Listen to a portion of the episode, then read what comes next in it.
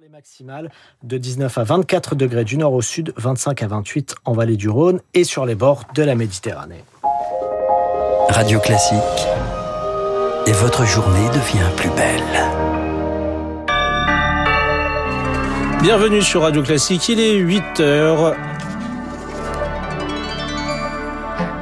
La matinale de Radio Classique avec Eric Koch.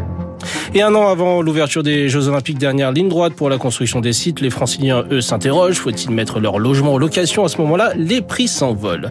La colère des policiers s'étend rapidement après le placement des tensions d'un fonctionnaire de la BAC de Marseille. Cette mobilisation est révélatrice du malaise des forces de l'ordre, nous dira un de leurs représentants. Et puis, malgré la pluie, pas d'amélioration du niveau des cours d'eau et des nappes phréatiques reste inquiétante. Les agents de l'Office français de la biodiversité les surveillent en permanence. Reportage dans ce journal. Radio Classique. Les Jeux Olympiques de Paris 2024, c'est dans un an exactement, avec une cérémonie d'ouverture prévue le 26 juillet 2024. Il reste donc un an aux autorités pour être euh, fin prête pour ce grand événement. La construction des installations, encore la régulation des transports sont en cours. Les franciliens, eux aussi, réfléchissent à ces Jeux et à la manière d'en tirer profit.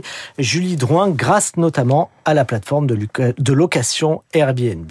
Pierre colocation dans le 10e arrondissement, 120 mètres carrés, 4 chambres, idéalement situées entre la gare de l'Est et celle du Nord une aubaine pour accueillir des visiteurs. Au début, je m'étais pas vraiment rendu compte qu'il y avait une telle demande et en fait, on estime qu'on peut le louer dans les 1000 euros la nuit. Il faudra prendre ses vacances à ce moment. Cela arrange Pierre qui travaille en tant que commercial en voiture. Moi, je prends la place de la Concorde presque tous les jours et je sais qu'il y aura des événements sportifs à ce moment-là, donc je pense que Paris va être très très embouteillé. Nel et son mari sont en Seine-Saint-Denis, à Pantin. Ils envisagent de quitter la région parisienne définitivement, mais ils attendront les Jeux. Mon appartement, c'est un 72 mètres carrés avec trois chambres le loue 120 euros la nuit actuellement. Je pense que là, je pourrais le tripler, avoir le quadruplé euh, au minimum. Et les clients Airbnb ne seront pas dépaysés à cette adresse. On est 21 copropriétaires. On a tous cette idée-là de louer nos appartements pour les Jeux Olympiques. Oui. Si 20% des franciliens envisagent de faire de même, certains, comme Marina, sont en pleine réflexion. On ne sait pas si on le fait un peu en direct et dans ce cas-là, on demande par exemple 5 nuits minimum et ça nous fera un bon budget euh, vacances. Soit on se dit qu'on loue sur une plus longue période avec différentes personnes qui passent chez nous, mais c'est peut-être euh, d'éventuels dégâts. Donc là, c'est vrai qu'on hésite un peu encore sur la formule euh, qu'on va adopter. La plateforme Airbnb a, elle, déjà vu ses recherches sur la période des Jeux Olympiques multipliées par 9. Ça donne des hésitations. Reportage signé Julie Drouin. Vous comptez mettre votre appartement en location également, Marc? On verra ça.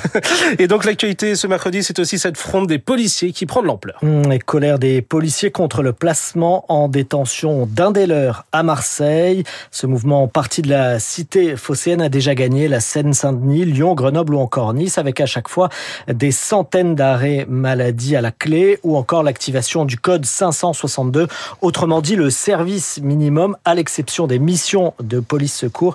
C'est ce que détaille Laurent Martin de Frémont du syndicat de police Unité SGP Notre idée à nous pour le moment, qui est extrêmement suivie sur les Alpes-Maritimes, c'est de dire aux collègues, vous restez en attente dans les commissariats, vous ne sortez que sur appel 17, sinon vous ne sortez pas. On ne sort plus pour faire du chiffre, on ne sort plus sur initiative et on ne sort plus pour mettre des contraventions.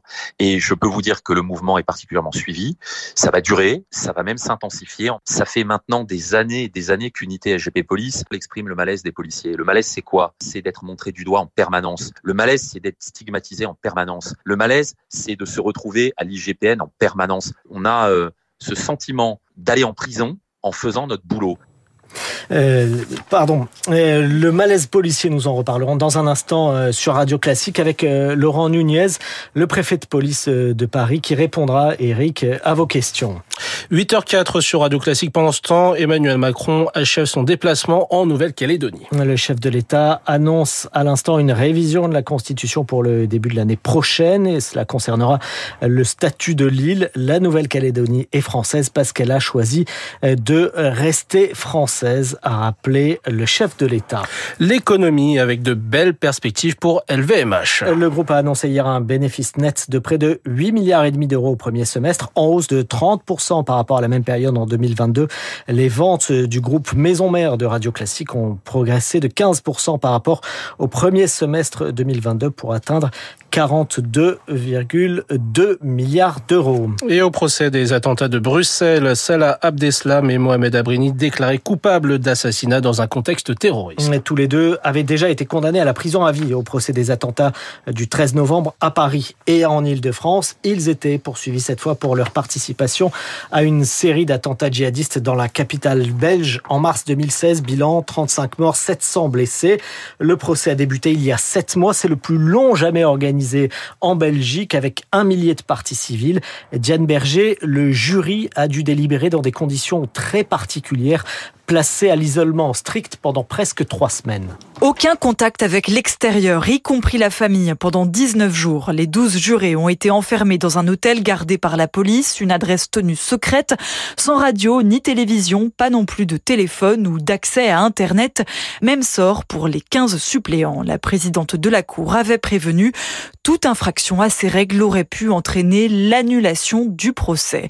Sur place, les jurés et trois magistrats devaient analyser tout le dossier, puis répondre par oui ou par non à 287 questions et ensuite justifier chaque réponse. Et toute cette procédure va devoir se répéter car en Belgique, les peines sont prononcées dans un second temps après la déclaration de culpabilité. Les jurés vont donc devoir réaliser une nouvelle session de délibération en septembre. les précisions de Diane Berger. Et toujours à l'étranger, les incendies se multiplient dans le bassin méditerranéen. En Grèce, ce sont désormais 35 000 hectares qui sont partis en fumée depuis la semaine dernière. La Grèce endeuillée hier par la mort de trois personnes dans les incendies, dont deux pilotes de Canadair tués dans le crash de leur avion. Et puis en Algérie, les pompiers poursuivent leurs efforts pour euh, venir à bout de 11 foyers d'incendie dans le nord-est du pays. Des feux qui ont fait au moins 34 morts. Et puis retour en France cette fois-ci où 200 pompiers luttent toujours en ce moment contre les flammes en Corse. Elles sont attisées par des vents qui soufflent jusqu'à 100 km heure. Le feu a détruit 130 hectares de végétation en Balagne. Dans le reste de la France, ces derniers jours ont été pluvieux, mais le niveau des fleuves et des ruisseaux reste anormalement bas. Les sols sont si secs que l'eau ne parvient pas à s'infiltrer pour alimenter suffisamment les nappes phréatiques des sécheresses. À répétition que constatent chaque année les agents de l'Office français de la biodiversité. Et sur le terrain, ils mesurent les niveaux d'eau. Zoé Pallier a suivi l'un d'entre eux dans le secteur de Montargis, en centre-val de Loire. Là, on se dirige vers les premiers points d'observation pour démarrer la, la, tournée de la journée. Entre les plaines agricoles et les zones forestières, Frédéric Epic sillonne les routes du Loiret. Cet agent de l'Office français de la biodiversité s'arrête régulièrement pour constater l'état des rivières. Depuis la voiture, on voit déjà une portion du lit du cours d'eau complètement en à sec en a sec, sans aucune eau qui circule. C'est tout l'habitat naturel des poissons qui se retrouvent à l'air libre. Ça va être les herbiers qui servent à la reproduction, c'est-à-dire au dépôt des œufs des poissons par exemple, de lieux de repos aussi. Les cailloux euh, sont plus du tout utilisables par la faune aquatique. Donc là, le cours d'eau perd de sa fonctionnalité pour la faune en fait. Là, on est sur un autre cours d'eau, donc la rivière Le Solin. Son alimentation, c'est par beaucoup de nappes sur l'amont du secteur.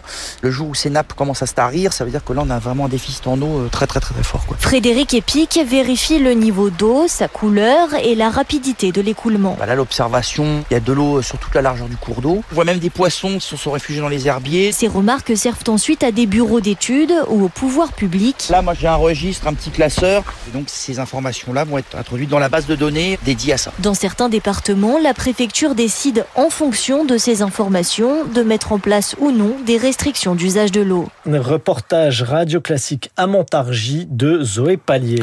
Enfin, des stages d'été pour aider les néo-bacheliers à débuter leurs études supérieures. Oui, c'est un cap important, difficile parfois à franchir. L'association Réussir aujourd'hui propose donc un stage intensif de deux semaines à des jeunes issus de milieux défavorisés jusqu'au 28 juillet à Paris. Une trentaine de futurs étudiants, la plupart sont boursiers, vont entrer en classe préparatoire ou dans des grandes écoles et ils ont choisi de participer à des écuries d'été et ils étudient et dorment sur place. Noé Girard Blanc est allé rencontrer ceux qui ont sacrifié deux semaines de leurs vacances pour être fin prêts pour septembre. A, c'est le plus petit entre le petit thème que tu as posé et le L epsilon. T'as tout compris? Ouais, c'est bon. Zouir est admis en classe préparatoire intégrée l'an prochain. Comme la trentaine d'élèves qui participent aux écuries d'été, il est venu pour consolider ses connaissances avant la rentrée. Quand on a un prof qui vient tout le temps nous expliquer euh, directement, on a plus tendance à comprendre plus facilement. Après, oui, forcément aussi, euh, j'ai un peu plus travaillé aussi, du coup, ce qui fait que j'ai un peu plus de facilité. Océane, elle, habite en région parisienne. Malgré un bac avec mention très bien, c'est pour rattraper un retard qu'elle suit le stage intensif. Il me manque clairement des codes, il me manque aussi un certain capital culturel. J'ai pas été à l'opéra, j'ai pas été au théâtre. Euh, c'est vrai que on part pas avec les mêmes chances.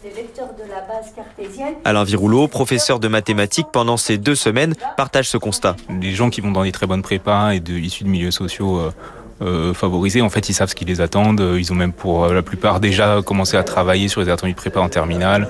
Donc en fait, pour eux, il n'y a pas de surprise. À noter qu'en 2021, les enfants d'ouvriers étaient trois fois moins nombreux que les enfants de cadres à poursuivre des études supérieures. Reportage studieux de Noé Girard Blanc. Merci Marc Tédé, c'était le journal de 8 heures. On vous retrouve...